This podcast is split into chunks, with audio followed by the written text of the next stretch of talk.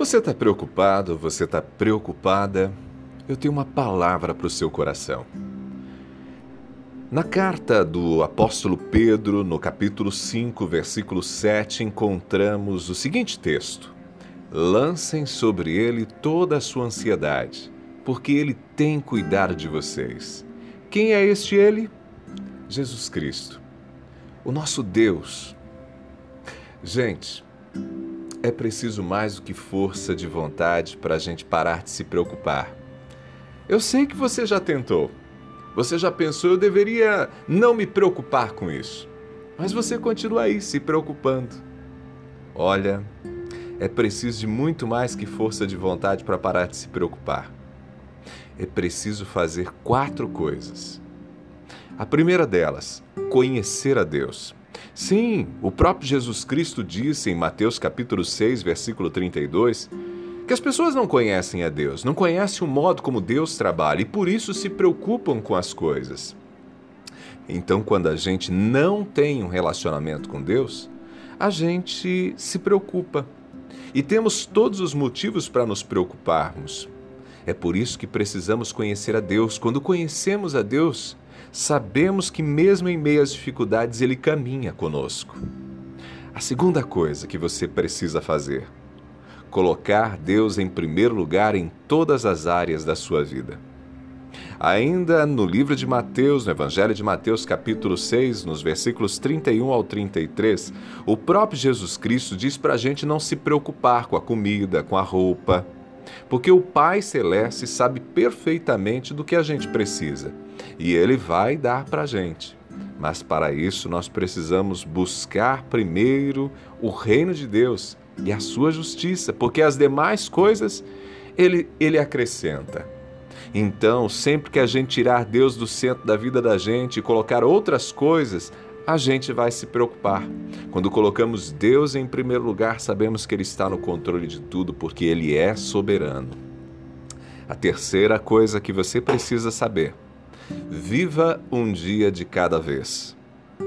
Também no livro de Mateus, Evangelho de Mateus, capítulo 6, no versículo 34, Jesus Cristo diz para a gente não se preocupar com amanhã, porque o amanhã vai ter suas próprias preocupações, cada dia o seu mal, não é assim? Se você está se preocupando com o amanhã, você não consegue aproveitar o hoje e as coisas que o hoje te oferece, as bênçãos do hoje. Não há problema em planejar o amanhã, mas você tem que viver por hoje, em função do hoje, com as pessoas que estão hoje com você. Quando você se preocupa com o amanhã, o futuro fica avassalador. Mas Deus pode te dar graça e força quando você chegar lá no amanhã. No momento que você precisa é de energia para hoje. E a quarta coisa que você precisa para parar de se preocupar é confiar em Deus, porque Ele cuida.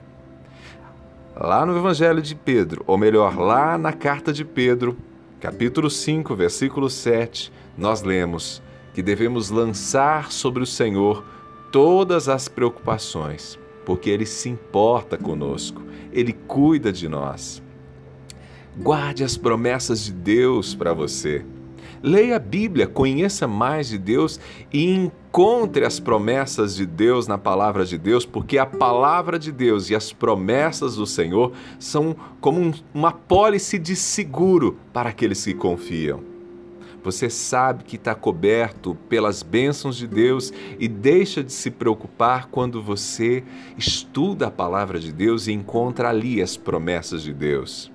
Outra maneira de confiar em Deus para cuidar de você e de guardar as promessas, de sentir a presença de Deus, é por meio da oração. Ore, fale com Deus. Se está difícil de encontrar palavras, entre no seu quarto, feche a porta e chore aos pés do Senhor. O Senhor escutará a sua prece. Guarde essa palavra no coração e que Deus te abençoe. Se essa palavra tocou você, compartilhe com outras pessoas. E se você deseja receber sempre mensagens como essa, anote um número de WhatsApp e solicite essas mensagens.